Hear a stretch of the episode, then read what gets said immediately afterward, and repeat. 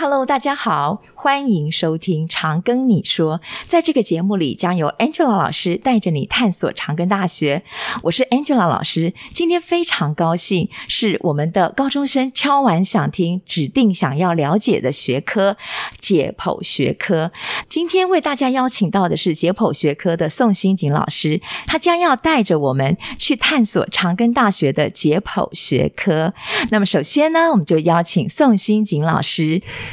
嗨，大家好，我是解剖学科宋欣锦老师。好，欢迎我们的宋老师今天来参加我们的节目。那宋老师，其实好多好多同学哦，他们在高中的时候呢，都对医学院有很多的憧憬。那我们也知道，医学院的学生呢，都要修解剖学。那么，可不可以请老师呢，在跟我们开箱长庚大学解剖学科之前，先为我们介绍一下您的学经历背景？您是怎么成为我们学校的解剖学老师？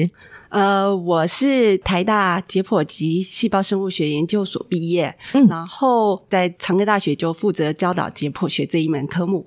老师，请问您是怎么样变成我们的解剖学科老师？在您当学生的时候，您觉得解剖学是不是引起你很大的学习兴趣？哦，确实，解剖呢是我们医学基础的一个科目。那学生通常在进入医学院的时候，觉得最有兴趣的科目就是这个解剖学，然后会觉得非常的新鲜，嗯、因为，呃，你可以更深入的去探索到人体的一些结构，而不是就是在图片上观察。对，认识这样没有错。一般的高中生呢，他们上的都是一些青蛙的解剖，好，或者是从从图片上面了解到我们的人体解剖。那么想请教老师，请问您，我们的医学院里面有哪一些科系要修解剖学呢？在我们的医学院当中呢，主要就是有医学系、中医系的学生呢，在三年级的时候都会修习这个解剖学。嗯，那其他的医学院的科系，包括了像是医放系、质质物质系、医技系，还有这护理系。呼治系、学士后护理系等等，这些其实几乎所有医学院的这个科系呢，都必须要修这个解剖学。解剖学几乎是他们一个非常重要的一个基础科目，也是医疗这条路呢非常基础的打底很重要的一个学，非常基础的一个科目。是，而且他们的学分非常的重，哎，是在医学中医系的部分，他们必须修七学分哦。对，然后。在其他的科系部分也必须要修到四学分的这个解剖学，嗯、所以这个非常重的学分，嗯、然后里头内容也非常的多，因为我们的人体里头的这些结构这么的多，所以要。寄送背诵的东西也都非常的多繁杂，对对。那老师，呃，举个例子来说好了，嗯、呃，四学分或者是七学分，那它是怎么分配呀？是，是有呃正课课堂的课程，还有真正的实验实习的课程吗？呃，对，这个学分部分都是包含了正课以及实验，是对。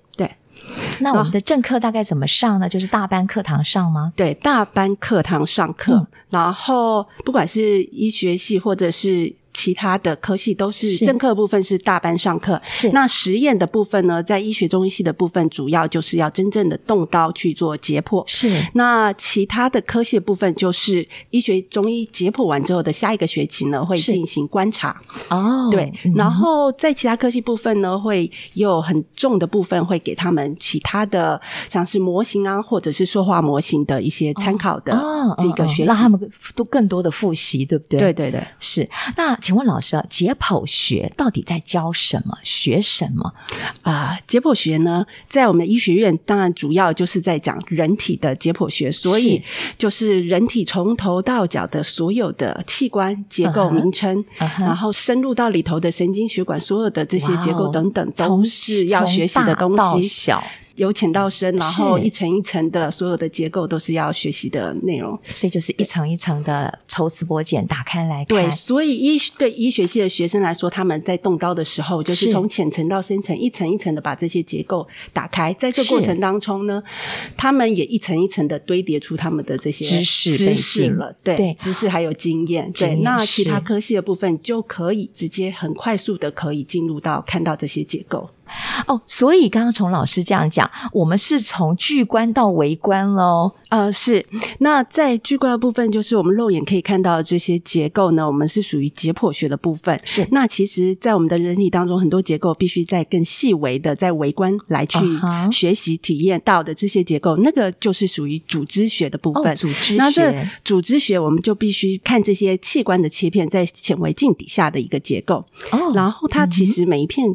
多片看起来都像一幅一幅的画，所以在我们解剖学科呢，呃，我们的走廊上有设计了一个医与艺，就是医学与医学与艺术的一个走廊。哦，它就相当像是一个展览馆一样，让这走道上充满了这些组织的切片图。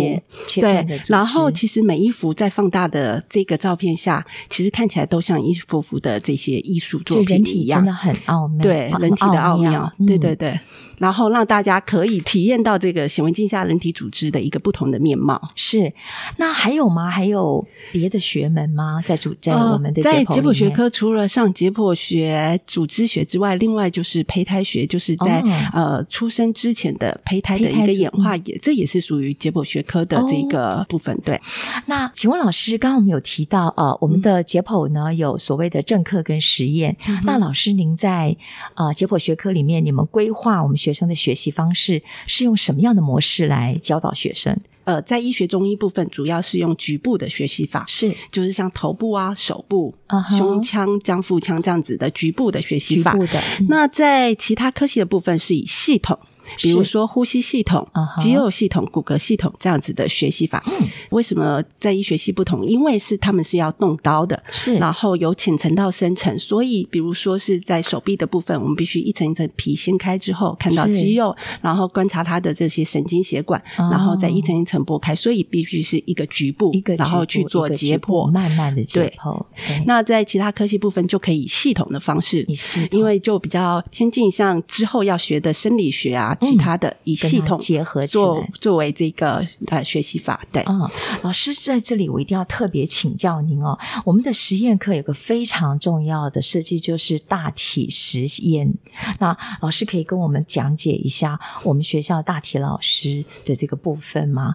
我们有这个大体实验，那学生都是怎么上的呢？好。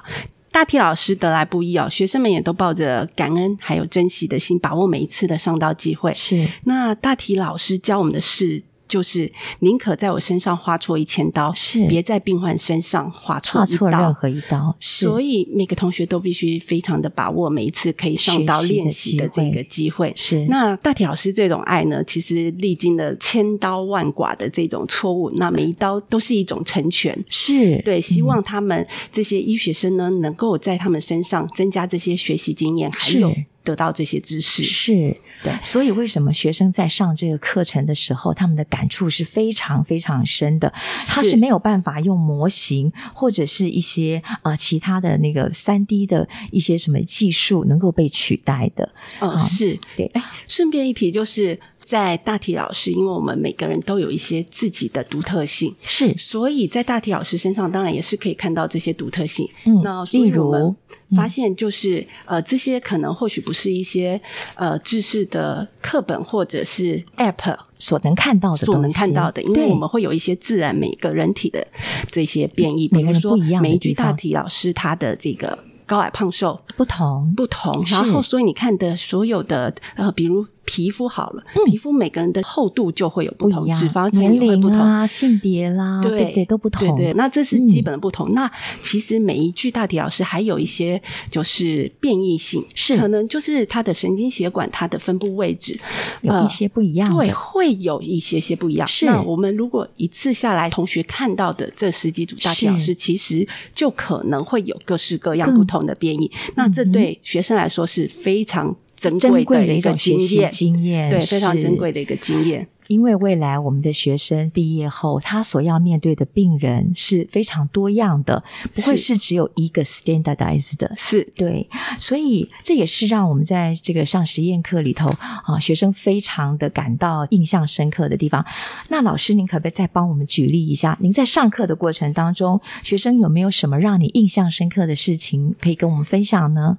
有一次呢，在我们第一趟启用式的时候，嗯，就是第一次进入大体实验室，我们会进行启用式。那这个时候，突然有一个同学在这仪式的过程当中，眼泪完全止不下来，是非常感伤。我就询问他，他的说法是他就是会在那个时候想到了他的一个亲人，嗯哼，然后所以他非常的感谢这些大体老师的一个牺牲奉献，是对。啊，还有别的吗？那会不会很紧张？有会，尤其是大一的学生来修课的时候，嗯、曾经就有发生这个同学在实验室直接就昏倒了。对对，因为这些就是一种冲视觉上的一个冲击，所以许多刚高中毕业然后进入大学，其实年纪还小，对，他们来说其实也是一个心理的冲击，要去做调试。是。对。那老师，您会给学生一些什么样的心理准备吗？呃，有，就是在进入实验室之前，我们通常就是会先告诉他，我们这大体老师他的一个牺牲奉献，嗯、然后我们去必须保持一个感恩的心，是，然后进入大体实验室，然后先让他们有这个心理有一个比较平静，然后可以也能够同理老师的奉献，对对对，对。那我们会去了解这个老师的他的呃过去的生平背景，让我们学生更能够去感恩他给我们的教育嘛，以身来教育我们。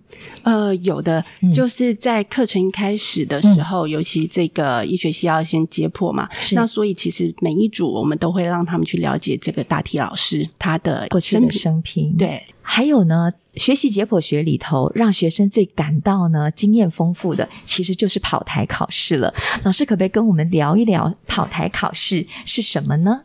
哦，跑台考试就是、嗯、这个大体老师上面可能会绑上了这个题目在上面，所以我们每次响铃大概是五十秒一题的时候。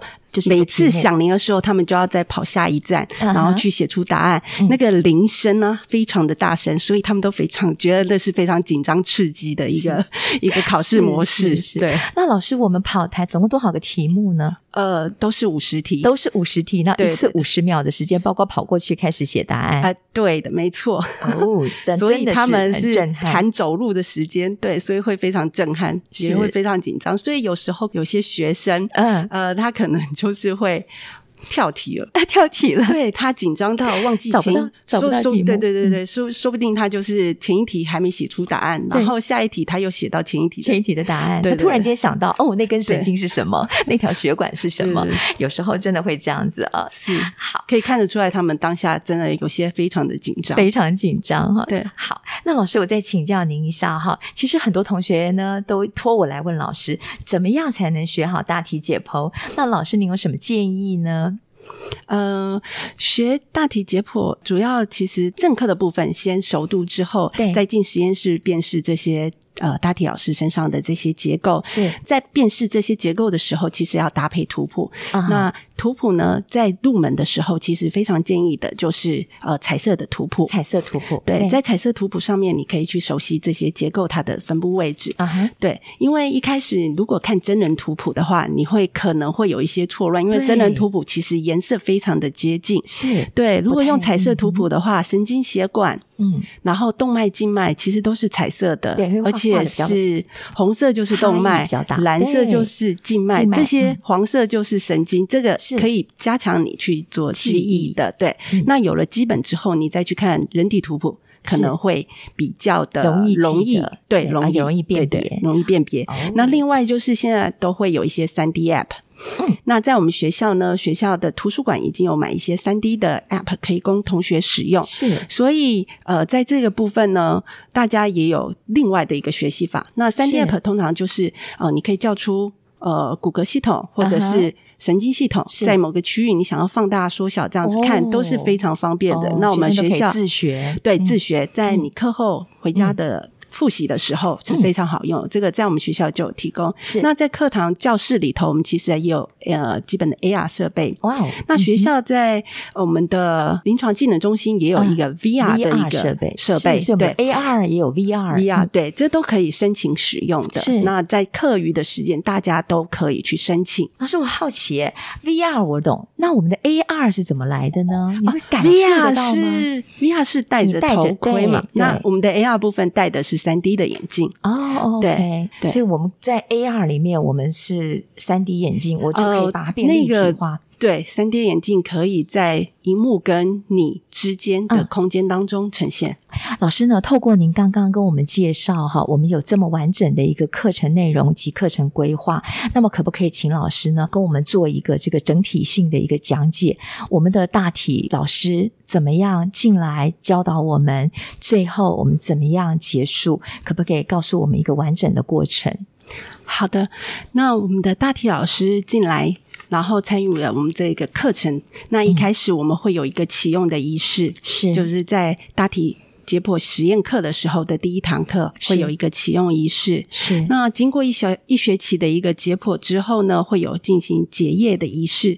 那在结业仪式的部分呢，嗯、我们会安排同学回顾一下这学期，嗯、然后。讲一下他们的这一个感受以及感恩的心，是，是对，嗯，然后在下学期的部分呢，我们会有几个活动哦，就是会让呃在下学期休课的医学院的大部分的这些科系同学呢，嗯、呃，折感恩的纸鹤，然后把他们想说的话写在这个纸上，是，然后这些纸鹤呢，我们都会跟随着大体老师，嗯。对，就是之后跟着大体老师后面后续的一个火化。啊哈、uh-huh. 那在另外还一个就是我们长庚医院以及长庚大学合办的器官捐赠与大体老师追思会，通常是在每年的清明节之前。我觉得这个是让我感非常感动的一个会，我曾经参加过，让我非常非常感动。是老师可不可以跟我们多分享这个部分？呃。办这个追思会，主要是表达对这些无私奉献的这个大体老师他的一个敬重以及追怀，然后对这些家属表达最深的一个这个敬意。是，对，嗯。然后这个下学期结束之后，我们就会再请医学系、中医系的同学回来，将当初他们一开始开课的时候，是呃解剖的大体老师将它做缝合。对。然后接下来就是到了这个大体老师结束了他这一个教学的这个过程了。对，大体老师，我们要完整的将他送去火化，办一个追思感恩的一个仪式。嗯，那最后呢，才会把他交给家属。嗯，对。是，我觉得这种爱是很深刻，而且是让学生很难忘记的。那么会希望我们的医学生能够在大田老师的身上学到，而且累积他们丰富的知识，让他们成为一个良医，成为一个很好能够体会病人痛苦的一个医师、护理人员，还有医师人员。老师，您说是这样吗？是的，对。所以呢，这就是我们整个我们在长庚大学解剖学课程里面的一个课程规划。是，那么今天非常谢谢宋新景老师来接受我们的访问，而且为我们开箱长庚大学解剖学科。我们有非常丰富的教学的啊经验的老师，还有非常丰富的教材。那今天非常谢谢宋老师。谢谢。如果您喜欢我们的节目，不管您正在使用哪个平台收听，请给五星好评，也别忘了订阅我们的 IG、YouTube 频道，并分享给您的周遭好友。如果各位听众对于今天解剖学科宋希瑾老师所讲的内容，仍有什么想要了解的地方，欢迎您在我们的节目下方留言，小编会尽速回复您哦。请搜寻“常跟你说 ”，Tell me CGU Angela。老师，听你说，听你哟。